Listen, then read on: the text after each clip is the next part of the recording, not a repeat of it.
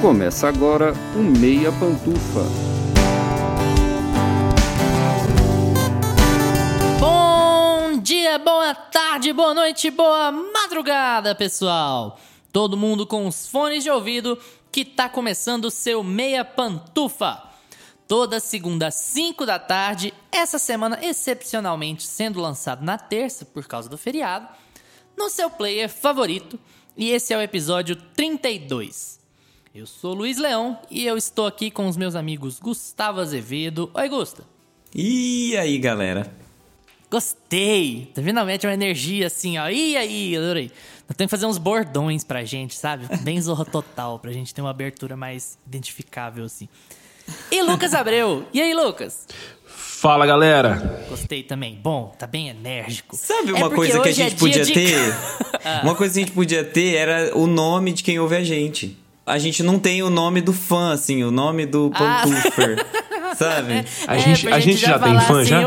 Ju- oi, José, tudo bem, José? E se a gente tá chamar ouvindo de soninhos e soninhas? A gente queria mandar um beijo, um abraço É. pra Carmen, nossa ouvinte. Não. Exatamente. Nossa. Bom, estamos aqui rindo, rindo muito abertamente, porque hoje é dia de cancelamento completo. Hoje a gente vai falar sobre o filme que a gente foi assistir essa semana, que é Marighella, dirigido pelo Wagner Moura, que conta a história do ex-deputado, revolucionário, escritor, poeta, radialista por um momento também, né? Um breve momento, segundo o filme, Carlos Marighella, e a sua atuação em grupos armados contra a ditadura militar do Brasil. Bom, gente, a gente sabe que o tema é bem divisivo, que o tema é bem complexo, a gente não tem unidade de pensamento e de ideologia nem entre as próprias esquerdas sobre a luta armada. Então a gente vai tentar tratar de algumas nuances do filme em especial, sem nos considerarmos especialistas em política, né? Mas a gente vai falar primeiro do filme em si, tentar evitar um pouco os spoilers nessa primeira parte. Depois a gente vai entrar um pouco nos spoilers também, porque, bom, é um filme histórico e, assim, é muito complicado. a gente tava discutindo aqui em off, né, Gusto? É muito complicado a gente falar sobre spoilers de um negócio que aconteceu 60 anos atrás. A gente fica meio ah, mãos atadas, né? Mas, enfim, no começo a gente vai evitar, depois a gente vai entrar um pouco mais no plot do filme.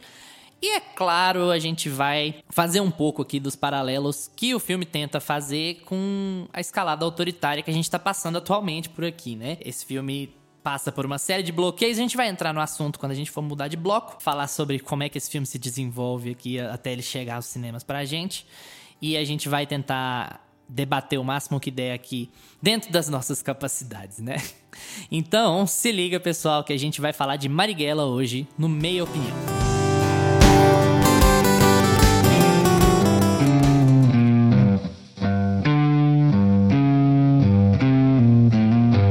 Meia Opinião. Marighella, se vocês forem procurar no IMDb ou em qualquer fonte, ele é um filme que sai em 2019. Ele está acreditado como 2019, mas ele está entrando em cartaz nos cinemas agora, novembro de 2021. E isso já é um excelente sinal do que, que o filme está querendo dizer e do porquê que o filme está sendo tão necessário nesse momento. O filme já estreou em circuito internacional em 2019, quando ele ficou pronto. Ele já passou em trocentos outros lugares dois anos atrás. Mas por conta do governo que a gente vive, por conta do país caótico que a gente tá agora, o filme só conseguiu chegar aos cinemas agora, dois anos depois, por conta de todos os bloqueios e intervenções na Ancine, intervenções políticas, intervenções ideológicas para impedir que o filme chegasse em cartaz, mas chegou, com muito atraso, mas chegou. O filme é dirigido pelo Wagner Moura, como eu já falei, ele é estrelado pelo seu Jorge, que leva o papel de Marighella. Foi uma outra discussão, porque existe uma discussão étnica aí que eu acho que não cabe muito. Marighella se identificava como preto e era um apelido dele, e aí é, teve uma discussãozinha que o seu Jorge né, é mais preto, menos preto do que o Marighella, é todo um papo absolutamente desnecessário. O Wagner Moura já explicou sobre isso em várias entrevistas, enfim. O pessoal vai atacar todos os aspectos do filme para falar, né? Antes da gente entrar em qualquer ponto político ou partidário, eu queria puxar pro Gusta pra gente falar um pouco, sem spoilers, sobre o filme. Estamos analisando um filme. Tentar fazer esse impossível descolamento entre o filme e a nossa realidade para dizer: você gostou do filme? Você acha que o filme é bom? Eu gosto do filme. Acho um filme muito bem executado. Acho que o Wagner Moura ele tem uma experiência de set que é, ninguém tira dele, né?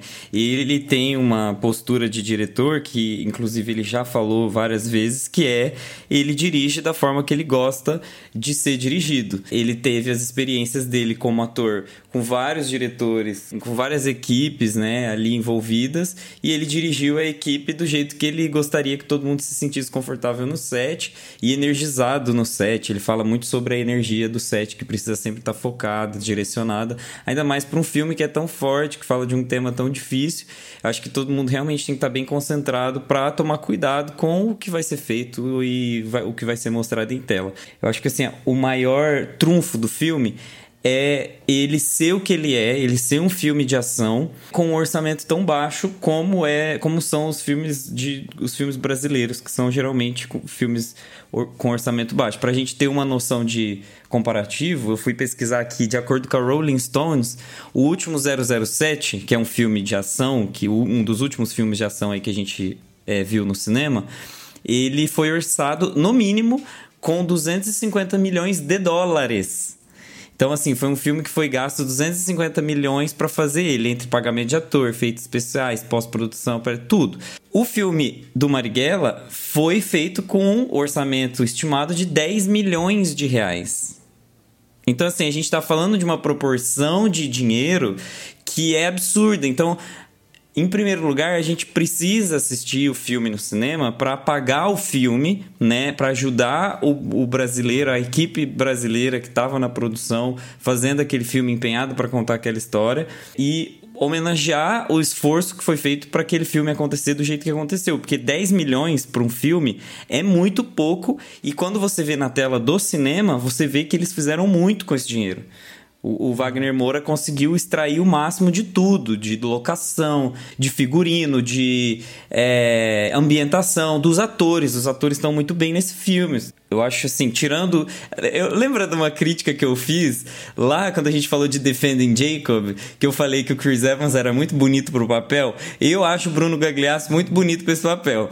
Mas enfim.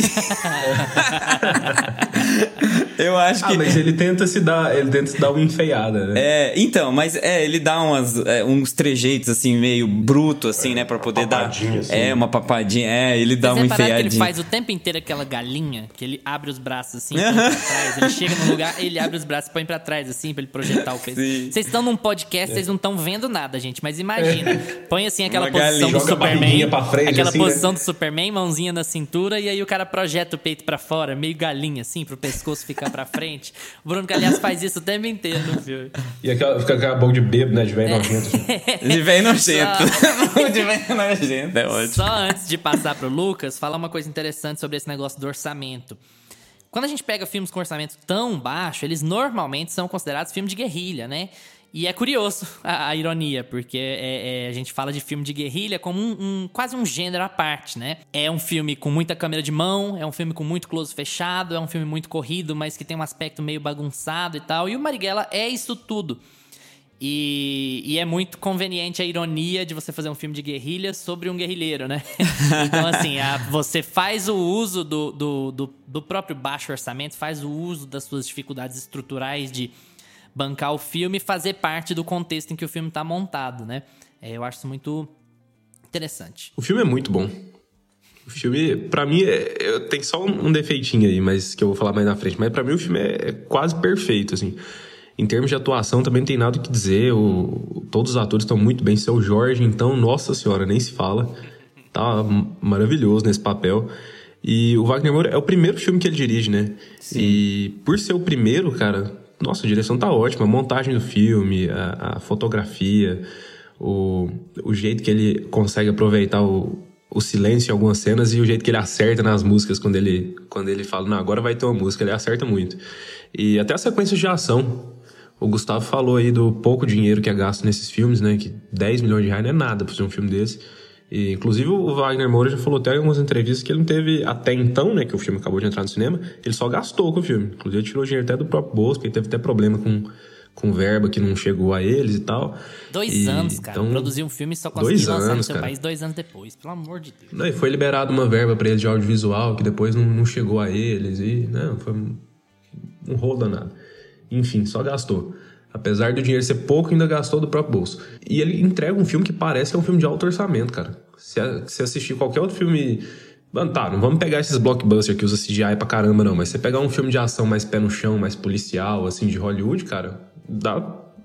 Facilmente dá pra, dá pra você falar que, que foi feito com o mesmo dinheiro. Eu, falando do meu, do meu, meu ponto de vista sobre isso, claro, já falei filme de guerrilha e tal, a gente tem que considerar o baixo orçamento e tudo. Lembra que eu falei do George Lucas e do Steven Spielberg sobre Indiana Jones? Pra mim acontece uma coisa meio parecida aqui. É, o Wagner Moura, o primeiro filme que ele dirige, então assim. Quem vai esperando assim, ah, o que, que vai vir? Vai vir alguma coisa de novo, alguma direção mais ousada, alguma coisa assim? Não rola, né? Primeiro filme do cara e tal. Eu sinto que é um filme do Meirelles. Isso não é um problema, na verdade. Meirelles está envolvido na produção e tal, e eu sinto muito câmera de mão demais, muito, muito close fechado, aquele ritmo meio alucinado, assim, de porque você tá com close fechado, você pode usar isso pra focar em expressões e depois virar a câmera pra te situar. Eu adoro, o close fechado é o novo longe, plus a assim, mais. sabe? É, ah, close fechado, é verdade. É, eu tenho que corrigir depois. O close fechado. É porque é, se a gente pegou o paralelo de close certo, Plano sabe? fechado. Close Ah, o close certo. é, aham. Aí o, o- Mas muito close, muito plano fechado, raríssimos planos abertos no filme, né? E é aquela coisa, Muito filme de guerrilha e fechado. tal. E isso é muito Meirelles. É, muito- esse filme, ele foi produzido pela O2 Filmes, que é uma produtora do Fernando Meirelles. O Fernando Meirelles, ele tem essa produtora, e aí eu acho que assim, parte dessa, desse reconhecimento que você teve com o filme foi por causa da equipe e não necessariamente por causa do... Porque o, o cinema, o audiovisual brasileiro, ele é, ele é diferente, ele... As pessoas estão envolvidas em projetos muito iguais o tempo todo. Então, assim, quem está envolvido no cinema, o cinema no Brasil, ele é meio que uma coisa só, assim, sabe? Ele tem um circuito é, mais restrito, ele tem uma linguagem muito específica. A gente pode, pode perceber, geralmente fala assim, ah, eu não gosto de filme brasileiro. É porque o filme brasileiro acaba trazendo uma linguagem muito unificada, sabe? Porque a gente é, trabalha com uma equipe que é muito reduzida. O cinema do Brasil não tem incentivo. As pessoas não, não são incentivadas a, a, a ter ideias novas e não existem estúdios grandes, diferentes, que têm as suas próprias linguagens, que contratam diretores diferentes. Para você ter uma noção, a O2 Filmes é uma produtora que não produz só cinema, é uma produtora que também faz publicidade. E esse orçamento de, de 10 milhões aí do, do, do filme do Wagner Moura muito provavelmente já foi usado para fazer publicidade para É, grandes marcas mais aí. isso, inclusive. É, enfim, propagandas para marcas de, de, de telefonia, de carro, de Jeep, etc. Muito provavelmente orçamentos já chegou a esse nível de orçamento para fazer publicidade. E é o que gera dinheiro no audiovisual. A gente já teve essa conversa com a Bel, né? É, que ele explicou que aqui no Brasil o audiovisual ele é muito movido pela publicidade. Uhum. Então, mas enfim, divaguei. Mas é a ideia do Meirelles, tipo assim, você, mesmo nas produções internacionais do Meirelles, você vai ver um bocado disso, sabe? No próprio ensaio sobre a cegueira, no Cidade de Deus, você tem, você tem um, esse tom, um tom muito próximo, um tom muito abafado. Esses planos fechados são muito abafados, Sim. eles são sufocantes, sabe? E aí. O que é e muito não tem bom, proble- dependendo da história que você é, não, isso né? não é isso não tô nem colocando isso como um problema, só como uma característica, sabe? O Wagner Moura, ele se cercou de quem ele confia, como o próprio Gusta falou. E é legal porque, assim, ó, o nome do Meirelles está separado dos outros no crédito. Quando o filme acaba, é um filme dirigido por Wagner Moura, produzido por Fernando Meirelles. Então, assim, tá muito na cara que ele tem muita mão naquilo ali. E ele faz muito bem isso. Ele faz muito bem isso. E, e uma coisa que eu queria destacar no filme é assim. Uma coisa que o Meirelles faz muito bem é essa destacar essa ambiguidade da situação toda, sabe? Não é, é, esse filme corria muito risco de ser panfletário, porque todo mundo conhece o Wagner Moura, porque todo mundo sabe o que está se passando no Brasil. Mas o filme não é. O filme não cai no momento panfletário. Ele é muito profundo no que ele está debatendo. Ele tá ali, a, a, a ditadura é violenta e os caras achavam que eles tinham que ser violentos para combater a ditadura violenta. E aí a ditadura ficava mais violenta, e os revolucionários ficavam mais violentos. E assim, essa ideia de ciclo de violência que começa, sabe-se lá onde e, e nunca vai acabar, ela tá muito presente nesse estilo de filme e tá muito presente no, em filmes brasileiros em geral, que não são as comédias, né? Que não são Globo Filmes e tudo. É essa ideia de retratar isso assim. Então eu acho que o filme corria muito risco de ficar muito panfletário, de falar para fora, de ser muito discurseiro. E ele não é. Ele é assim, ó, o policial tem família, o capitão acontece o que acontece com o capitão lá na frente da criança dele, mas aí eles vão e aí eles matam um revolucionário na frente das crianças, no meio da rua. Então assim, tem toda essa dinâmica de que estávamos lidando com um período violento e com pessoas que estavam dispostas a, a usar da violência e não fica discursinho para vender, sabe? Vira assim, um, o filme põe muito pé no chão por causa disso. Vocês também têm essa sensação? Nossa, total. É um filme que ele tem o que dizer, ele sabe se posicionar no que, que ele quer transmitir com o contexto atual que ele passa, mas ele também não, não heroifica, né? Não canoniza o Marighella. Ele mostra todos os personagens, tipo, olha, isso aqui foi o que realmente aconteceu e por mais que tenha é, uma pegada ficcional envolvida no filme, mas isso aqui foi o que aconteceu, basicamente, e nós vamos mostrar o lado bom e o lado ruim disso. Por que, que cada um tomou essas decisões aqui? Não assim, ah, esse é herói, esse é mocinho, esse é vilão. O próprio Wagner Moura já falou, ele fez um filme sobre uma figura que ele admira, obviamente. É óbvio que ele, que ele tá fazendo esse filme do ponto de vista do Marighella porque ele admira a figura dele, mas não necessariamente ele tá, ele tá heroificando ele. Ele, ele mostra ele com, com todos os defeitos, todas as decisões que ele toma, se elas são certas, são erradas, e deixa pro público decidir e analisar aquilo. É, nas decisões é, dos rebeldes, né, dos revolucionários. Agora, quando a gente vai para a parte dos americanos e para a parte dos policiais brasileiros, aí eu acho que ele já dá uma eu não, é uma escolha. Ele escolhe não humanizar. Ele escolhe não humanizar uhum, é, propositalmente.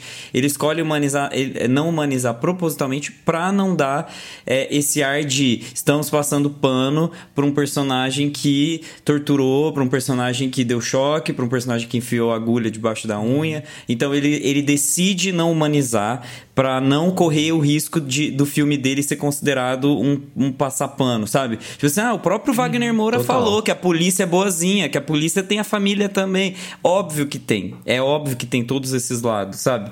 Mas ele quis, ele escolheu um lado para humanizar. Isso é é uma escolha política que ele teve, a cara que ele quis dar pro filme. E eu acho que assim, é, é uma coisa que só prejudica um pouco. Vocês aparentemente acharam que não. A gente pode entrar mais sobre isso, mas assim, eu não gosto do personagem do Bruno Galhaço. Eu acho ele muito unidimensional. E assim, é uma escolha de roteiro, né? Uhum. É uma escolha estética, talvez, mas assim, ele é um personagem que simplesmente não tem não tem desenvolvimento, é um personagem que não se desenvolve. Ele tá lá para Ele é o vilão pra, do filme. Ele tá lá para personificar, é para personificar a ditadura. E Isso. OK, é uma escolha. Ele tá lá personificando a ditadura e eu acho que ele é o único personagem ali dentro que vai pro ponto da caricatura. Ele é o único ali que, que para mim é caricatural. Ele passou do, passou do ponto é. no, na, na falta de desenvolvimento, assim. E aí ele faz um bom trabalho, no meu ponto de vista, com o pouco que ele recebe para trabalhar. Tipo assim, ah, você é o cara mal. E uhum. ok, e aí beleza. E aí te convence porque o Marighella é inju um injustiçado, um cara que foge da ditadura, não sei o que. O Bruno Galhaço é o Bruno Galhaço, né? Então, assim, é, é ajuda ainda mais para você ter aquela, aquele ódio, você entender que o filme é um bocado classista, sabe? Que o filme tá passando de um de uma situação classista, de uma situação racista, e tem vários momentos que o filme anda nisso. De resto, eu, eu gosto bastante do elenco. Quando o filme começou, eu achei o. Eu não tava gostando do jeito que o seu Jorge estava falando, mas assim. Depois você vai procurar coisas sobre o Marighella e você vê que o Marighella conversava meio daquele jeito, sabe? Eu queria pegar uma ponte aqui para falar do seu Jorge, que é, assim, eu acho que o Marighella é um dos filmes, é, é um, um dos momentos, assim, de Brasil que a gente começa que a gente volta o olhar para algumas figuras que a gente esquece de dar valor, a gente esquece de dar valor para o cinema nacional, a gente esquece de olhar para as pessoas incríveis que a gente tem aqui do nosso lado, sabe? O seu Jorge, por exemplo, É, gente, primeiro que a gente tinha a escolha do Wagner Moura de fazer com o Mano Brown, que é outro cara, assim, ia, eu acho que o Mano Brown é, ia detonar nesse filme também. Ele ia ser muito forte. Ia ser muito. Cara, eu fiquei muito curioso pra, pra é. ver o Mano Brown com a Marighella também, depois que eu fiquei é, sabendo. Ia ser outro filme, assim, mas ia ser muito forte também, eu acho. E aí eu acho que poderia ter, ter sido um pouco mais panfletário. Eu acho que o seu Jorge deu uma limpada. E, enfim, apesar dessas discussões do colorismo, né? Porque a, a pele do seu Jorge é mais preta do que a, a pele do original Marighella, né? O Marighella que existiu mesmo. Então teve essas discussões. Mas o próprio Wagner Moura falou que ele precisava de uma pessoa preta, porque se ele escolhesse uma pessoa branca, mais branca que o Marighella, por exemplo, ele ia cair no conto de embranquecer a história novamente, como vários outros diretores antes dele fizeram. Então, seu Jorge, eu acho que foi uma escolha muito acertada. Ele já falou que o cara é, ele tem tudo, ele é galã, ele é talentoso, ele consegue ter postura, fi, ser fino e tal, por mais que ele seja mais velho e tal. Mas só para falar um pouco da carreira do seu Jorge. Primeiro, ele nasceu em Belfort Roxo, né, que é na favela Belfort Roxo, então ele saiu de casa aos 19 anos.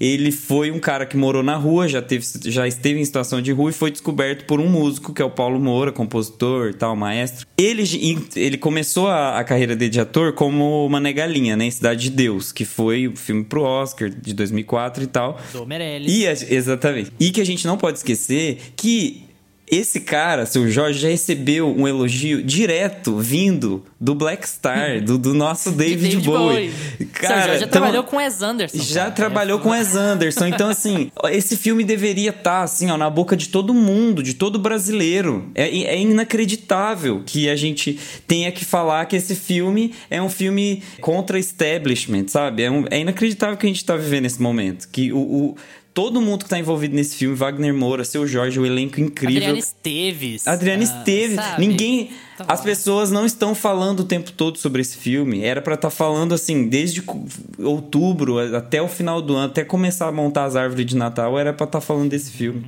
Então, falei do elenco para falar justamente isso. A gente tem a gente tem figuras tão importantes aí que a gente deveria estar tá muito mais debruçado e não tá. Essa questão do seu Jorge, que dessa discussão de ah, mas colocaram ele mais preto do que ele era. Cara, isso é uma bobagem tão grande, né? Porque o Marighella em si, ele é neto de escravo. Ele é filho de uma mulher preta com um cara branco. Ele é mais da cor do Mano Brown ali, mais ou menos, mas, cara, a descendência, você vai ficar colocando isso em xeque quando você é um pouco mais preto, um pouco mais claro? Pelo amor de Deus. Sim. É, e narrativamente, se ele fosse um ator mais claro, digamos assim, é como o Gustavo falou, isso seria mais problemático. Porque até, é, até eu acho até engraçado que o Wagner Moura ele põe uma cena no filme que, que ela não tem função narrativa para mim. Eu acho que ela é um momento assim de calmaria do filme.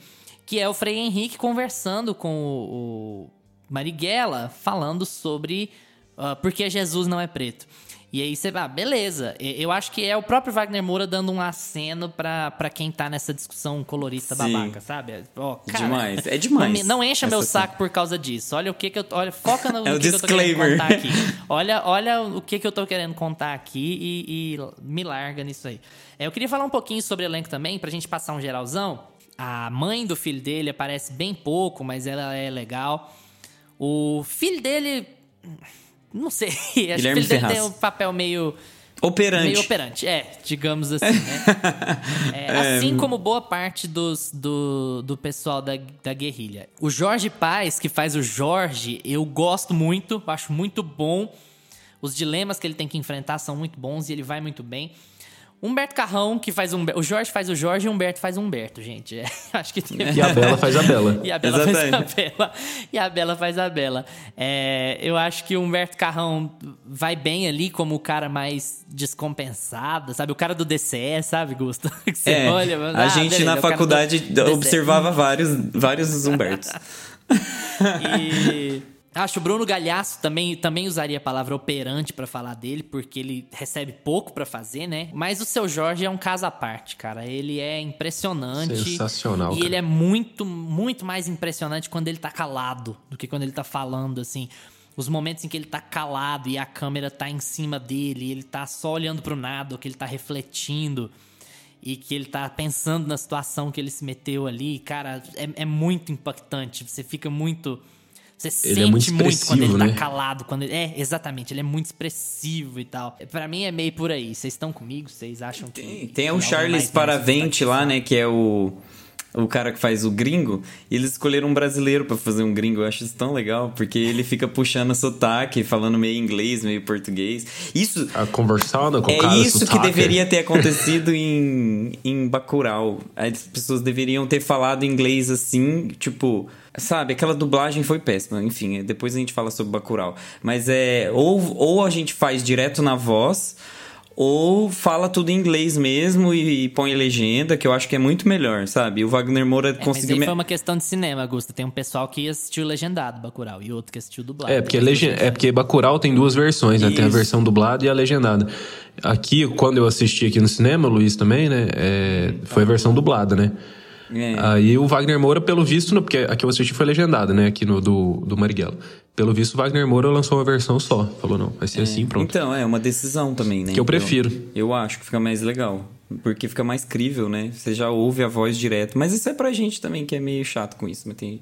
Mas as, as cenas do seu Jorge, eu, Luiz, você que falou, né, que teve um, um incômodo quando ele começou a falar no filme, né? Eu também tive. Quando ele começa ali, parece que eles estão falando muito certinho, né? Um com É. o outro. Aí, só que depois você pega, você vê que é meio que o jeito dos personagens mesmo de falar. Do... Entretanto, né, se- a gente não usa entretanto, sabe? Tipo, por- entretanto. se porventura, isso não existe. porventura, quem que usa porventura? No máximo a gente usa tipo assim, tipo assim, né? Aí vai, mas porventura não.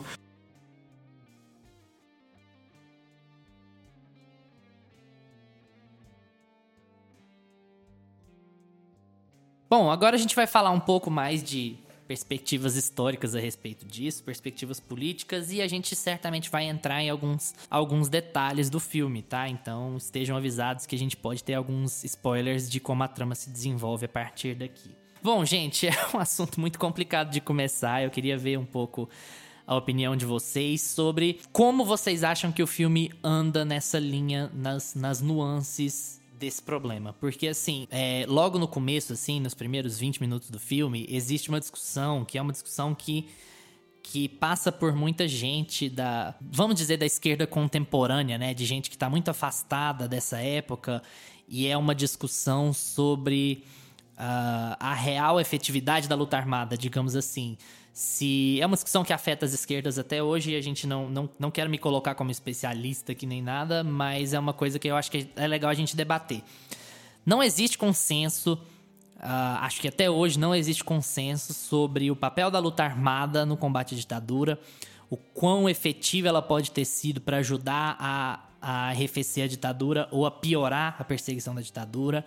E se era o caminho certo a se fazer, se os caminhos burocráticos eram os melhores, esse tipo de discussão nunca vai embora. Sempre vai ter gente que vai puxar para um lado, sempre vai ter gente que vai puxar para o outro. De qualquer forma, eu queria ver com vocês se vocês acham que o filme trabalha bem essas nuances ou não. Se o filme trabalha bem essa ideia de que talvez quem tivesse, talvez a luta armada não estivesse certa, talvez fosse melhor seguir outros caminhos, ou se havia alguma alternativa àquilo ou não, ou se eles estão certos mesmo. Isso assim, além das nossas posições nisso, é, vendo o filme como uma coisa que vai ser que pretende ser vista por muita gente. Vocês acham que o filme consegue trabalhar bem esses, essas nuances e as consequências de estar na luta armada ou tal? Ou ele é mais assim, não, o caminho é esse aqui mesmo e vamos embora? Ah, eu acho que ele consegue trabalhar bem essas nuances, sim, viu? Eu acho que ele consegue deixar o, o- a discussão no ar. Você sai do filme questionando, fala, mas será que o que esses caras fizeram foi certo, foi errado, não foi? Eu mesmo saí com isso um pouco na cabeça, assim. E, porque eu não conhecia muito da, da história do Marighella. Eu fui pesquisar depois que, que veio a, a notícia que ia sair o filme e tudo mais. E eles mostram muito dentro do filme, né? Que em algumas partes isso foi efetivo, isso começou a levar. O que o Marighella e o movimento dele fez começou a levar um, pro povo que a ditadura escondia. Começou a levar que, olha, tem gente que não tá contente com isso, a ditadura tá fazendo isso, isso, isso, vocês não estão nem sabendo. E tem uma galera morrendo, apanhando e sendo censurada aí, e a gente não pode deixar isso acontecer. Então isso começou, essa. Isso começou a ir pra boca do povo. O povo começou a, a ver isso repercutindo mais por conta do movimento Marighella. Mas eles fazem algumas coisas bem né, que questionáveis também. Eles, eles apelam para um lado violento ali que beleza, você tá num contexto de guerra praticamente, né? Você tá tendo uma ditadura armada ali contra você. Então, não, eu não julgo, porque o contexto era, era muito extremo, mas eles tomam umas decisões ali bem erradas, digamos assim, também. E eu acho que o filme estabelece bem essa, essa discussão. Apesar do, do Wagner Moura ser um grande fã do Marighella, acho que ele não, não estabelece bem assim, ah, tudo que ele fez foi certo, tudo que ele fez foi errado. Acho que não, acho que ele deixa no ar. Eu concordo com o Lucas, eu acho que um, um, traço importante, assim, todas as cenas que estão falando sobre essa discussão de que se é certo ou não é, partir para a luta armada, é sempre que se toma a posição de que vai para a luta armada, eu decidi que eu vou é, pegar nas armas e eu vou fazer revolução armada, o ideal revolucionário é colocado em primeiro lugar e isso é colocado explícito em tela. Quando eles estão naquela cena do banco, que eles estão roubando dinheiro para a luta armada, fica muito claro que eles estão reunindo aquele dinheiro para a luta armada e não para si próprios. Então eles não estão se beneficiando com aquilo, eles estão beneficiando a ideia revolucionária de restabelecer a democracia. Quando você vai para o lado de deixar a luta armada, de abandonar o grupo revolucionário, você vai para o ego, você vai para o pessoal. Que existe uma cena em que é, um dos personagens fala pro outro, abandona a luta armada, sai disso, porque você vai preferir muito mais estar com a sua esposa, com seus filhos, abraçar é, as pessoas que você ama do que estar desse lado. Então, é muito delimitado que estar na luta armada é, é defender um ideal e tá disposto a morrer, tá disposto a viver uma vida amarga, uma vida sozinha. O Marighella, quando abandona a esposa para ir viver a luta armada, ele sempre é colocado como um personagem que tá vivendo na amargura, que tá solitário, que tá tomando banho gelado num lugar inóspito. E quando os personagens estão é, abandonando a luta armada, ou quando eles, pelo menos, criam na cabeça a ideia de abandonar, a ideia é de que felicidade, meu bem-estar, minha esposa, meus filhos, etc e tal. Então, eu acho que isso é muito bem desenhado, com muito cuidado, muito carinho. A edição tomou muita, muito, muito cuidado também de colocar essas cenas nos momentos específicos. Não é à toa que esse filme tem 2 horas e 40. Eu fui para, eu parei, será que esse filme precisa de 2 horas e 40? Precisa. Esse filme precisa desse tempo. É incrível como esse filme precisa de 2 horas e 40. É muito, é muito bem usado o tempo, né? Eu, eu não senti, eu, eu vi que era 2 horas e 40, eu também falei, nossa, vai ser longo esse filme, mas você é. não sente que ele é longo. Parece ah, que você senti, não vê o tempo passar. Eu senti, desculpa, você eu sentiu? assisti à noite. Eu, eu era era meia-noite e meia, eu já tava não. assim, meu Deus, que longo. Mas depois eu parei para refletir e, e realmente ele, ele precisava. O que é anticomercial, né? O que, o que acaba às vezes prejudicando o filme mas, bom, é uma decisão do Wagner Moura. Ele, ele sabe o que ele tá fazendo, o filme é dele. Mas eu acho que no Brasil é perigoso fazer um filme. Aliás, lançar esse filme é perigoso. É agora, filme é perigoso. agora, um filme desse com 2 horas e 40 é, é um anti, anti-comercial, né? Ele não se vende pelo é. tempo. É complicado. Ele tem muita cena de ação também, né? Ah, é. Acho que isso aí já dá pra dar aquela entretida no Inclusive, público, as né? armas não acabam o tiro, né? Um não, tem, não tem recarregar não, não pente. Tem, não, é infinito. Não infinito. Tem. Tá bom. Eu acho que é muito legal a gente. É, isso acontece muito nesses. Acontece no Tropa de Elite, que certamente é uma inspiração pro Wagner Moura, já que, bom, ele faz, faz o nome ali, né? Como é. ator. E acontece muito nos filmes do Meirelles, uh, como Cidade de Deus, que é você tem uma dificuldade ali de pegar. Nesses, nesses filmes de ditadura, de modo geral, você tem uma dificuldade ali de separar atos no filme, né? É muito complicado, porque o filme é muito. Abaixa aqui logo tem alguma outra coisa. Aí abaixa um pouquinho aqui logo tem outra coisa. Ele é muito. Uma montanha russa, é. assim. Ele dá uma esfriada, porque precisa, né? E aí, onde você não esperava um conflito, você não esperava uma cena de ação, ela aparece, porque isso dá aquela sensação de caos constante, assim, na sua cabeça, né? E tem uma hora lá que os caras estão entrando, eles estão passando pelo corredor, eles batem na porta e beleza, eles estão indo se encontrar no ponto. E de repente sai o cara sangrando, algemado, fala assim: corre. Uhum. Cara, eu, eu tomei um susto. Uhum. Você vê assim, caralho. Também, então, assim, é, é aquele ambiente, tipo, você não tava esperando e aquilo aconteceu do nada. E é muito é, isso te dá muito aquela sensação de estar tá com o pé no chão, né? Tipo assim, de, de realidade, de verossimilhança Sim. com a história. Porque não é todo um plano do mal que está sendo arquitetado. De repente, os caras estão armaram e você não sabe nada. E você vai chegar lá e ser surpreendido. A emboscada também é feita para o espectador. É. Isso é fantástico. É muito bom. Porque você se sente Sim. dentro da, do plano ali, né? E eu gostei da decisão do Wagner Moura de pegar uma parte específica, só a parte de quando eles começam o movimento da, da luta armada mesmo, de não ficar contando a história da vida inteira do Marighella. Eu acho que isso dá mais dá mais ritmo pro filme. É. Porque geralmente essas cinebiografias, quando você pega pra contar a vida inteira do cara, fica um, um filme bem lento. Fica aquele filme bem. Não, e aí ele ia penar, porque ele foi preso na era varguista, ele foi preso no começo da ditadura, e depois ele foi morto. Então, assim, ele, ele tem um. Ele era político, ele foi escritor, ativista, escambau. Então, assim, era muita coisa Sim, pra contar. cara. É muito. cara era deputado, se você mano. não tiver noção de quem foi. E isso é, é até complicado, porque se você não tem noção do background do Marighella, tem uma cena que tem um jornalista francês entrevistando ele. E você fala assim: "Co- como que esse cara tá sendo entrevistado por um jornalista francês? Ele é tão importante assim? Eu achei que ele era tipo um louco que tava com uma arma na mão, escondendo as coisas na igreja lá. E é isso. Mas. Aí você dá um estalo na sua cabeça e fala assim: não, ele foi o, o- o revolucionário mais importante do, da, da luta armada e tal. Então é muito. É muito louco. Esse filme é muito importante, gente. É muito louco como a gente tá.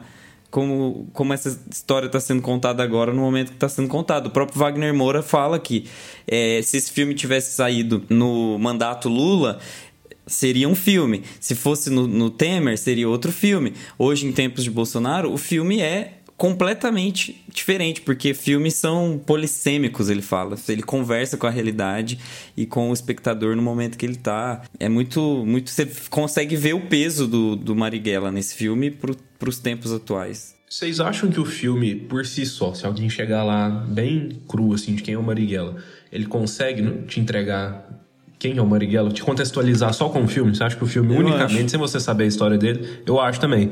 Uma coisa que eu gostei muito foi isso, que eu fui descobrir quem era o Marighella quando anunciou o filme, né? Mas eu li um pouco antes de ver o filme.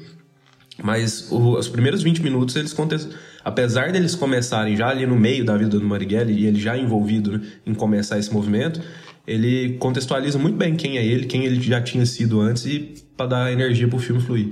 Sim. É, eu concordo. Eu acho que o filme é muito bom em, em tratar como era a luta armada, entende? Em, em- tratar que ele tinha, o próprio Marighella, ele tinha uma consciência de que o trabalho da luta armada era incapaz por si só de derrubar um regime daquele tamanho.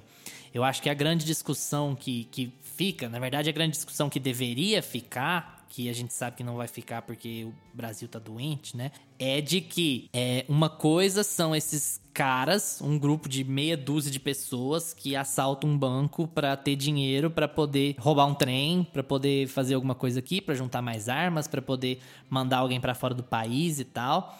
E outra coisa é você ter um Estado que é julgador e que é executor. Então a grande questão é assim: se quem te julga é também quem te executa, quem cumpre a sentença, que é o Estado, então você não tem Estado. Então você vai recorrer ao Estado para quê?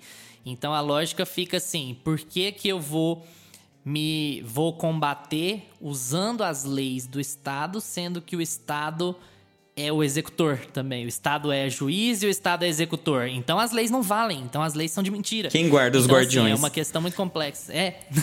então, assim, é uma questão muito complexa que eu acho que o filme consegue tratar bem na voz do Marighella, sabe? De entender que o Marighella. Eles dão a entender que o Marighella não é responsável pelo sequestro do, do embaixador. É, e eles dão a entender que o Mari- Marighella não estava diretamente envolvido na morte do capitão que veio ao Brasil ensinar técnicas de tortura, né? Mas de qualquer forma, eles essas cenas não, não acontecem no filme para eximir ele de responsabilidade dos atos mais graves da LN. Não é isso. Tanto é que ele vira e fala: "Eu não, não, não tenho poder para mandar nenhum companheiro não fazer um ato revolucionário". Então ele fala, ele, "Ó, se vocês acham que isso é importante, isso é um ato revolucionário, não vou ser eu que vou impedir e tal.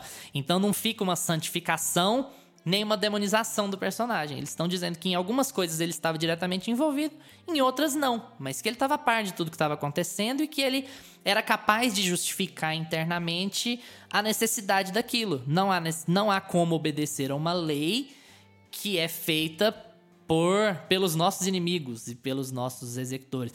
A grande questão que fica é assim, eu acho que nisso o filme falha um pouco. É aquela ideia de interpretar o filme como um filme narrativo e não como um documentário. Então, como ele não é um documentário, ele não tem certas obrigações.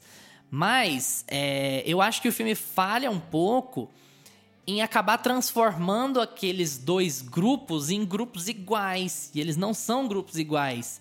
Ele é um grupo, é um grupo civil que está montando uma guerrilha para combater o Estado. Mas o Estado não deveria ter opinião, entende? O Estado não deve ter posição. Um Estado que mata os seus civis não é um Estado de direito. E, e, eu acho que fica, isso fica um pouco no ar, aquela coisa de ah, é uma guerra e pronto. Eu acho que poderia ter ficado mais claro que o Estado não tem direito de fazer o que o Estado faz com eles. Tá um pouco bagunçado. É, não, mas sabe quando mas fica. É ideia, Entendi. É, eu acho que fica. é, e aí a gente cai pro, pro gore e pro, e pro talvez expositivo demais, que é, às vezes, para chocar as pessoas dessa forma, é importante mostrar cenas de torturas, sabe? É necessário, porque eu acho que nesse filme é, não tem. Eu acho que nesse filme tem uma cena que é bem impactante, que é uma cena, que é uma, uma das cenas que é quase no fim do filme, que é, so, é, é um choque na água, assim, tem né? duas, né? du- Tem o eletrochoque o tem o cara no pau de arara E no também, é, mas o- isso já depois que o Marighella morre. Isso, é, e- é. Mas não é. O, do pau de arara ele não tem uma função narrativa, assim, Uhum. muito de desenvolvimento do filme, né? E a do, do eletrochoque tem. Então. Nossa, dá uma pesada. impressão de que ele saiu dessa área pra não ficar no gore, né? Pra não ficar no. Ah, eu vou ficar chocando o meu espectador pela, pela tortura. Não, vocês vão entender o que é o Estado é, por como ele se articulava, por como ele é, trocava o texto dos jornalistas que é, é, iam documentar um fato histórico de- dos, dos guerrilheiros. Então ele, eles, ele vai tentando é, buscar outros elementos que a- o Estado é, se desdobrava né, para fazer a ditadura valer. É, para poder provar isso que você está falando, para provar que o Estado era injusto, para provar que o Estado é, ti- e, e tinha mais poder, né? E tem uma outra coisa, tem um outro papel aquilo ali, né? Que é o problema desse filme ter sido tão divisivo, porque esse filme deveria chegar em mais gente, entende? Porque esse filme deveria chegar em pretensos apoiadores da ditadura, para que esses apoiador, pretensos apoiadores da ditadura entrassem numa sala de cinema, vissem aquilo e a gente pudesse virar e perguntar para eles: então você acha que existe algum ser humano no mundo que merece passar por isso por conta de posição política? Você acha que é assim que funciona então? sabe? Porque se você acha, você tem algum problema na sua cabeça. E é sempre bom, bom, em certos aspectos, que tenha cena de tortura em filmes sobre a ditadura, porque quando a gente fica só no discursinho de internet, não fica muito claro para as pessoas o que, que é um Estado que tortura os seus cidadãos. Seus cidadãos. E isso tem que ficar mais claro às vezes, sabe? Tem que virar e falar assim: olha, então você é de direita, você é de esquerda, você é X ou você é Y. Você acha normal que o Estado vai te casse, te tire da sua família e faça você passar por isso porque você é de esquerda ou porque você é de direita? E, Porque você e eu acho foi que a assistir cena um de filme? tortura precisa disso, sabe? É. Eu acho que a cena de tortura É. precisa disso, sabe? Ela precisa. Esse filme deveria chegar em mais gente. Certamente não vai chegar, porque a gente sabe muito bem como é que funciona a extrema-direita no Brasil. Mas esse filme deveria chegar nessas pessoas pra falar assim: então, beleza, então você saia dessa sala de cinema aqui comigo hoje e você vire na minha cara e fala assim: não, tem mais é que acontecer isso aí mesmo. A- a- o exército fez pouco disso aí. Sabe? Deveria ter feito mais disso aí. Porque aí você tem que saber exatamente com quem você tá lidando. Porque se a pessoa sai de um filme desse e ela acha que aquilo ali é uma coisa normal, que qualquer cidadão do Brasil pode passar por aquilo ali na mão do próprio Estado, é. é- cara, não é uma coisa que não dá pra passar, que não dá pra conviver, não dá pra conversar com, com uma pessoa que acha que um negócio daquele normal. Mas você tá E é esse o bravo? objetivo do Wagner Moura, né? E é esse o objetivo do Wagner Moura quando ele faz isso, né? Não, não Mas ri, você tá porque bravo? isso descredibiliza todo o meu argumento. Não, mas a gente vai bravo virar- também, Eu- porra. faz, um, merda. faz uma edição meio medo e delírio. Tipo, a gente tá falando sobre a merda que tá acontecendo no Brasil, assim, tipo, o chum, o chori, o, como é que é o nome? Como é que é o fel? Chorume. Chorume, chouriço é carne. Chorume. É, Chorume, chorinho. A pessoa pode fa- falar o que for desse filme. Pode falar, ah, mas Wagner Moura, todos os atores, todo mundo que tá nesse filme é de esquerda. Lógico que eles vão puxar pra esquerda, não sei o que, eles vão puxar pro Marighella. Cara, mas tudo que tá ali foi documentado, tudo que tá ali aconteceu. Aquele contexto do Brasil foi real, aquilo ali aconteceu. O- o- todo mundo sabe que do pau de arara, das torturas, de, da censura. Todo mundo sabe o que, que a ditadura fez pro Brasil. Cara, e você sair de um filme daquele, vendo, vendo uma pessoa ser torturada daquele jeito, um pai de família ser torturado daquele jeito. Cara, não importa se eles estavam atrás de usar arma, de luta armada, de. O, o, exército tá andando na rua com tanque de guerra muito antes deles começarem a querer fazer isso. Eles começam a querer fazer isso para tentar revidar e sair daquilo de alguma maneira. Porque com um discursinho e plaquinha na rua não, não dava, né? E, enfim, cara, o cara sair concordando com isso é, é intragável. É intragável. É, eu gostei muito. Tem uma sequência no começo do filme que eu até anotei aqui para falar, que ele deixa claro que os partidos de oposição, né, os partidos de, de oposição à ditadura, à esquerda, as esquerdas, é, não fizeram o suficiente para que aquilo não acontecesse.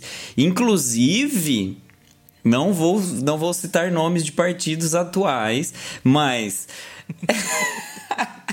Atualmente, com a compra do Centrão, essa coisa toda que a gente está vivendo aí, né, do, do nosso governo atual, partidos como PSDB, PMDB estão sendo jogados para o lado da esquerda. E a gente tem que começar a perceber que, que partidos que outrora eram considerados partidos de direita e que hoje estão sendo considerados partidos de esquerda precisam tomar cuidado e tomar posicionamentos muito com afinco para que né? É, é tudo. Militou é mesmo. É tudo, é tudo o que o, o, o, o Marighella fala no começo do filme. Ele fala assim, cara, eu tô pegando numa arma agora, porque no, no, momento em que vocês foram colocados na parede, no momento que, isso, que essa divisão aconteceu e que existiu partidos de direita e que no último momento era considerado até de extrema direita, tá sendo jogado numa vala da esquerda. E isso não é normal, isso é ideológico, isso é, é, autoritário e isso é uma escalada que pode virar uma, uma bola de neve, é o que a gente está vivendo hoje. Então, Exatamente. Eu tô roubando um banco em 68 porque em 64 meu dito Partido Comunista ficou calado enquanto É, os caras tomavam é poder. bizarro. É, eu acho que é um pouco essa a ideia, sabe? e... e... Talvez isso tenha, financeiramente não, mas assim, talvez isso tenha, para quem tá dentro do nosso espectro político, né? Talvez seja melhor que esse filme tenha sido adiado um pouco, sabe? Para ver toda essa, essa, para ver pandemia, para ver toda a venda do Centrão e o escambau e você falar assim, olha, parece que o filme foi feito essa semana, tipo, não com relação à violência, mas Sim. assim com relação a discurso, sabe?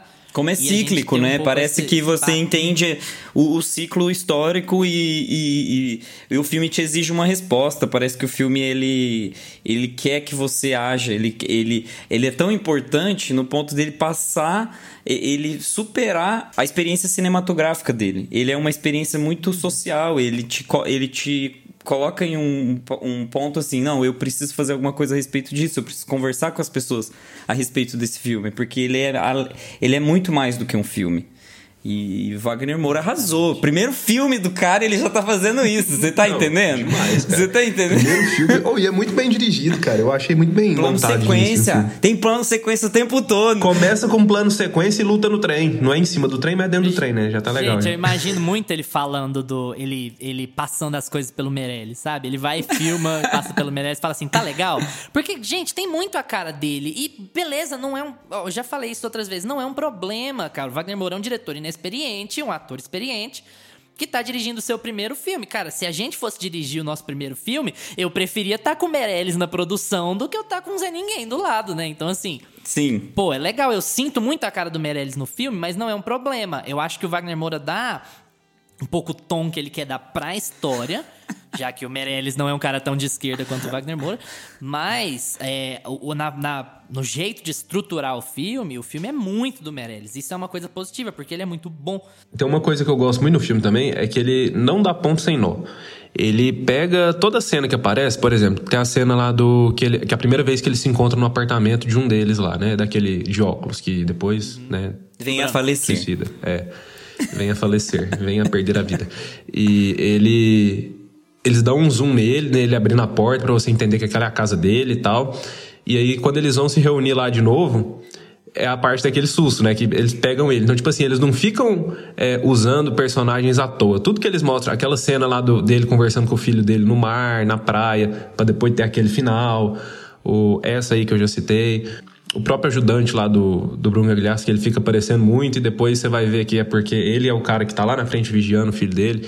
Então tudo tem uma ligação. Ele não, eu, eu não achei que nenhuma cena. É, tem uma ou outra lá que foi mais assim, igual a, a que você citou dele falando de Jesus, que foi uma coisa mais que o Wagner Moura falou, ó, oh, gente, sobre esse debate aí eu vou inserir essa, essa cena no é, meu filme. É, uma coisa que é mais para mas, fora do que para dentro. É, mas no geral, assim, todas as cenas que ele mostra, que, que tem no filme, elas são muito bem inseridas. O roteiro é muito amarradinho, tudo tem uma importância lá na frente. Mas uma coisa que eu não gostei, o único defeito para mim desse filme é o excesso de câmera na mão.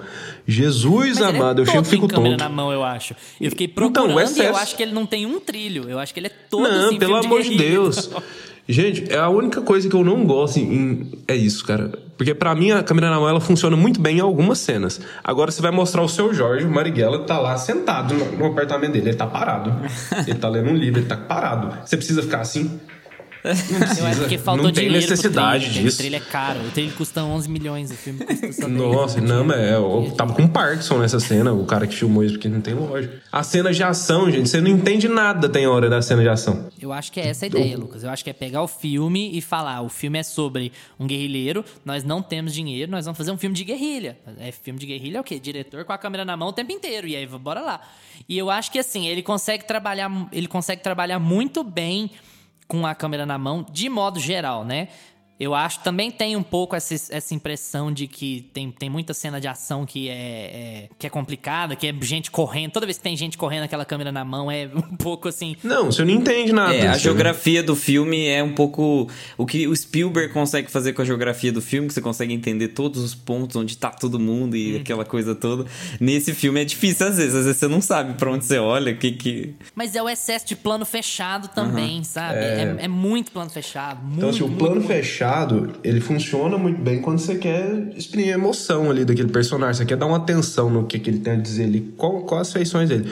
Agora você vai fazendo um. O próprio Wagner Moura fala que é proposital, que ele não quis tornar a cena de ação um hum. espetáculo hollywoodiano. Ele quis mostrar o que, que aquelas pessoas estavam sentindo. Eu acho que é porque não momento. tinha dinheiro, sinceramente. Eu acho que se ele tivesse mais dinheiro, ele, ele provavelmente ia fazer ele faria uma cena de ação melhor. Mas eu acho que casa com a ideia, casa. gente. Não, é legal. É legal, mas eu acho que se, ele, se ele pudesse fazer, ele faria, sabe? É, Naquele... talvez, mas é porque assim, eu acho que os grupos de guerrilha, eles, os grupos armados, eles eram eles eram muito pequenos com relação àquilo tudo. Então, assim, eu, eu acho muito legal que os, que os planos sejam fechados, porque é sufocante. Aquilo é muito é sufocante para guerrilha, entende? Eles estão sozinhos. E o Wagner Moura vai muito bem em mostrar como participar daquilo acaba com a sua vida, acaba com a sua relação com seus pais, se é. você for muito novo, ou com a sua esposa, com seus filhos, se você for mais velho. Como aquilo tem um preço Total. emocional muito é grande, sabe? Então, eu acho é. que é uma escolha, é uma escolha visual que ela, casa que ela é aliada à falta né? de dinheiro, claro, é filme de guerrilha, mas ela casa muito com a narrativa. Muito. Isso é, é, é, é, trabalho, é um trabalho de gente que sabe trabalhar com pouco, sabe? Que está acostumado Sim. a trabalhar com pouco, imagina. Então, assim, ó, quando você está acostumado a sempre ter baixos orçamentos, você já pega as manhas de como é que você faz o filme ficar tenso e fazer o filme casar com a narrativa que você espera. Sabe o que, que o Wagner Moura precisava tem. fazer? Ele precisava ir para Record, ficar um ano reestruturando para poder para poder fazer com pouco alguma coisa decente. Eu, hein? É. é sai de Marighella e vai fazer Gênesis na Record. 200 oh, episódios. Oh, Cara, mas assim, é, é, eu entendo por que, que ele usou e tudo mais, a câmera na mão, tudo, o que, que ele quer com o filme. Eu gosto dos planos fechados, eu gosto da câmera na mão, às vezes, mas assim, o filme todo, eu Ainda acho mais que no cinema. É porque o filme é muito grande fica... também, né? Então, 2 é. horas é... e 40 de filme câmera na mão, ele é um pouco assim. Tá, mas você não tem nenhuma outra alternativa, nenhum plano aberto, nem, eu entendo, Exatamente. sabe? Não me incomoda tanto, porque eu entendo a justificativa, mas eu. Mas, mas é uma eu... coisa muito particular minha. Eu, eu sou muito incomodado com esse agora da câmera manual, principalmente em cena de ação e em cena que o eu cara tá dar, parado. Eu vou te dar um diretor para você assistir que não tem câmera na mão. Assiste toda, toda a filmografia de Wes Anderson. E aí você vai assim, ó, falar: Meu Deus, que filme perfeito! Eu quero só assistir filme assim agora. Eu quero, eu quero uma. Eu, eu quero uma câmera, câmera parada um para sempre. Todas as cenas acontecem no mesmo quadro e é sobre isso. É, eu queria fazer uma pergunta para vocês. O Wagner Moura, ele fala que os filmes deles são. É, esse filme dele, no caso, né? É um filme cinemão, estilo Christopher Nolan e o Villeneuve, que fala que, tipo, meu filme tem que ser visto no cinema. Ele. Vocês acham que ele fala isso mais como uma cartilha comercial? Tipo assim, vamos pagar o ingresso e ver o meu filme, ou vocês realmente acham que esse filme é um filme, ah, preciso assistir no cinema, ele como obra, assim, o som e a qualidade e tal. Vocês acham que ele é relevante para assistir no cinema? Fala que sim pra pessoa poder ver Bom, e dar dinheiro pro Wagner sei. Moura. Aí depois de uma semana a gente volta. Gusta, é um pouco complicada essa pergunta, porque assim, para mim, tudo que você puder ver no cinema, se der conta de bancar, vá. É uma experiência muito melhor eu que também. a TV. Eu também. Em qualquer tipo de, de filme, ela é uma experiência muito melhor do que a TV. E para esse tipo de filme que é muito puxado, que ele é muito assim, tem ação o tempo inteiro e tal, é, eu acho que a experiência no cinema é melhor sim do que ver em casa. Eu, eu não sei, eu acho que é comercial de qualquer forma, porque ele precisa ganhar um pouco de dinheiro, mas eu acho que faz total, faz total sentido. Tá. Eu sempre sou a favor de ver no cinema. Tudo que você puder ver no cinema, que estiver passando no cinema, vai no cinema, que se foi lançado no cinema, foi feito pra você ver ali. Em casa é um a mais, é, o streaming, é um, né? um plus a mais. Se quer assistir em casa, assistir Elite. É. é, vai assistir. É, é vai assistir La Casa de Papel, se você quiser assistir aí, coisa em casa. fez agora Marighella e da próxima ele faz até que a morte nos separe quatro pra compensar e ele tá... as perdas financeiras. O Wagner Moura entrou numa, num, numa ascensão assim incrível na carreira dele, como se ele já não fosse foda o suficiente, né? Ele tá. É, ele dirigiu Narcos no começo da pandemia. Ele dirigiu Narcos, que foi lançado agora, Narcos México. É, ele tá lançando agora o filme do Marighella, o primeiro filme dele. E também o Wagner Moura tá numa série com a Elizabeth Moss, que eu amo, de Handmaid's Tale, de Mad Men, que o Luiz ama. É, eu também amo, mas eu tenho que reassistir porque eu não posso falar porque eu não lembro muito. E. e que chama Shining Girls da Apple TV Plus a mais. Então, assim, tá com a carreira voando, né? É, voando, decolando. E aí, tá foguete do tipo NASA, daqui uns dias ele tá produzindo uns filmaços, assim, de 200 milhões de reais. É. E aí eu quero ver quem, que governo que vai segurar um filme de 200 milhões de reais na mão do Wagner Moura. Ah, mas eu quero ver. Aí ele, hoje em dia, como, com a translocalização do poder, a gente vai começar a lançar filme em streaming fora Sabe? Tipo assim, ele pode. Futuramente ele pode lançar, se começar essa besteira de censura, de falta de dinheiro. Ele, o Wagner Moura fala mesmo que o cinema hoje acabou no Brasil. Então o que é, tem é o streaming, é o, tá salvando, o né? streaming salvando a indústria brasileira com produções da Netflix, né, e de outros streamings aí. Então futuramente é muito provável que o Wagner Moura tenha contratos com streamings para produzir filmes e séries sobre o contexto brasileiro sem o rabo preso com a Ancine, o que é uma pena, porque a Ancine é a nossa agência de fomento à cultura ao cinema. Então é fomentava. Uma, é uma é, fomenta, fomentava ela fomentava. Ai, que tristeza, meu é. Deus. Bom, pantufinhas, Lucas. Nove. Só vou tirar uma porque podia ter um trilhozinho ali, menos câmera na mão. De resto, tá tudo lindo. Simples assim? O filme é ótimo, as atuações. É, as atuações estão ótimas. O Wagner Moura, por ser a primeira direção dele, o filme é muito bem dirigido, muito bem montado, fotografia bonita. Seu Jorge rouba a cena total as, ele sabe aproveitar muito, assim, não só as atuações, como também o, o, o, silêncio em algumas cenas e sabe encaixar a música nas horas certas. O que ele quer, a mensagem que ele quer passar com o filme, ele deixa, ele consegue deixar a discussão em aberto, ele consegue mostrar o ponto de vista do Marighella e daquelas pessoas que estavam com ele, mas deixando em aberto pra gente ver, olha, tem tudo que foi, foram flores e fica a discussão aí para esse momento que a gente está vivendo. Eu acho que a gente vai dar a mesma nota, todo mundo, eu tenho certeza. a, minha, a minha nota é 9 também. Eu vou tirar esse ponto pela atuação do Bruno Gagliasso, não pela atuação em si, mas pelo que ele fez dentro do roteiro com o personagem do Bruno Gagliasso, que eu acho que realmente ficou muito unidimensional. É basicamente isso que eu tenho a reclamar do filme. E eu achei ele longo quando eu assisti. Mas eu sei que em retrospecto eu tiraria pouquíssimas coisas. Inclusive a versão final do diretor dele era quatro horas. Então ele realmente conseguiu tirar muita coisa. Eu acho que o, um dos maiores méritos do filme é quando ele fala que o filme, o, o filme dele é polissêmico, né? Todos os filmes são polissêmicos e ele decide lançar esse filme com essa estrutura no momento certo, no momento que a gente precisa assistir. É, eu acho que o próximo filme do Wagner Moura vai ser um 10 de 10, assim. Ele tá. O cara tá muito top. Eu comentei até o Augusto não tava. Eu comentei de uma curiosidade que eu vi que eu achei bem legal do filme, que eu esqueci de comentar. Que é aquela última cena, a cena pós-crédito, né? Posso dizer, é do hino nacional, deles cantando. ela não era pra estar no filme. Ela não, é, não foi gravada pro filme. Wagner Moura fala que era uma preparação dos atores. Que quando eles Nossa, iam gravar a cena, uma cena que tinha muito a ver com o que eles queriam falar ali, né? Tinha uma mensagem mais forte. Eles reuniam, se abraçavam e cantavam o hino. E, aqui, e ele gravou assim de supetão. Ele pediu pro câmera e falou: "Ó, grava aquilo ali pra mim, que eles estão se preparando. E aí ele achou aquilo ali muito bonito, muito impactante e quis colocar no filme. Ele falou que ele ficou perdido até ontem, praticamente, de onde que ia pôr no filme. Aí foi pra lançar ele jogou ali nos créditos. E tem muita gente que canta, né, no final. Ele falou que em várias sessões ele recebeu vídeos das pessoas cantando, as pessoas do cinema cantando, os espectadores cantando. Sim, vamos pegar nossos símbolos nacionais de volta, pelo amor de Deus. É. Bom, como o Gustavo adivinhou, vou dar 9 também. Eu já tava na cabeça de dar 9 pro filme. Eu acho que os problemas dele, como o problema do Bruno Galhaço, são justificáveis dentro da história. Não é uma passação de pano, eu acho que é possível você fazer um personagem vilão péssimo e você dar mais camadas pra ele. É, faz parte do negócio. Eu, eu acho ele um pouco unidimensional demais e isso incomoda um pouco porque dava pra fazer um pouco mais. Não é, mas não é nada que vá destruir o que o filme quer passar, o que o filme representa. Como eu falei no começo, eu acho que o filme tinha muitas chances de ficar panfletário, mas ele não fica.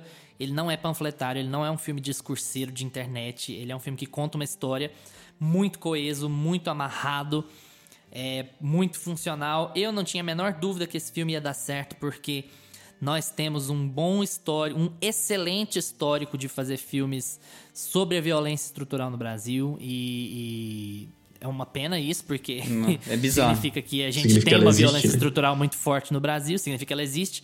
Mas assim, nós temos um histórico muito bom. Inclusive, eu acho que o, é, se a gente tivesse numa situação normal em que a gente tivesse algum fomento à cultura no Brasil, a gente deveria já estar pensando no próximo passo. A gente ser capaz de produzir mais filmes e produzir mais dramas e mais comédias mais sérias e mais coisas que coisas mais diversas. Então a gente tá preso nas comédias Globo Filmes e a gente tá preso nesses tipos de filme de guerrilha que retratam a violência, que são bons, não é uma crítica. Quase todos os que a gente vê, eles são bons, eles são muito bem feitos. A gente tem muita gente que sabe mexer com isso. É o caso do próprio Fernando Meirelles, é o caso do Padilha. E é legal isso. Eu acho que a gente tem que dar um próximo passo. A gente teria que dar um próximo passo caso as coisas estivessem funcionando normalmente no Fomento à Cultura no Brasil. Como não estão, fica um filme ainda mais necessário, porque, embora o filme não esteja querendo dizer que nós estamos vivendo exatamente a mesma coisa, nós estamos vivendo ecos daquelas pessoas e ecos daquele tempo e daqueles grupos. E eu acho que é nosso papel não deixar com que as coisas descambem para pro ponto que chegou com Marighella. E eu acho que essa é a ideia final, sabe? É assim, não façam o que o Marighella acusou a oposição de fazer quando em 64, para não deixar as coisas descambarem. É, en- enfim, tem toda a questão política que a gente já abordou bastante aqui. Falando tecnicamente, eu acho o filme muito bom. Quando você vai falar que é um primeiro diretor, você tem dificuldade de ver problemas para uma primeira direção. Você fala, puta merda, o filme é muito bem montado e, e as coisas todas funcionam muito bem e as coisas são colocadas no lugar certo, no tempo certo. É, vale a pena total, assim. Eu, eu fiquei muito feliz com o resultado, embora eu não tenha ficado surpreso. A gente tem muita expertise em fazer esse tipo de filme aqui. E é um, é um tipo de filme que sempre pega muito bem, que tem muita gente boa envolvida. Um elenco muito bom, seu Jorge, um caso à parte, arrebentando e tal. Não tem como dar uma nota menor. Eu acho que é por aí, né, pessoal? E aí, pessoal, gostaram do episódio? Já viram o filme? Concordam ou discordam muito da gente? Troca uma ideia com a gente no Instagram ou no Twitter, arroba meia pantufa, porque a gente responde tudo que aparece por lá. Valeu pela atenção de vocês. Tchau, Lucas. Tchau, galera. Tchau, Gusta. Tchau! Lembrem-se de seguir a gente no seu agregador de podcasts preferido. Spotify, Apple for Podcasts, Deezer, Amazon Music, onde você quiser, a gente tá lá. Segunda-feira que vem, a gente tá de volta com o antepenúltimo episódio da nossa temporada, gente. É isso mesmo? Tô fazendo as contas certo? Tá quase É, eu acho acabando que é o isso mesmo. ano. Bom, Jingle segunda-feira que bell, vem a gente jingle... tá de A volta. Mariah Carey, ó. A Mariah. Qual que é a música da Mariah mesmo? All I want for, All I want for Christmas is you. Exagera, né? Tchau! Que várzea esse final de episódio. Este podcast tem locuções de Lucas Meleiro e Carla Ribeiro. E edição de Luiz Leão.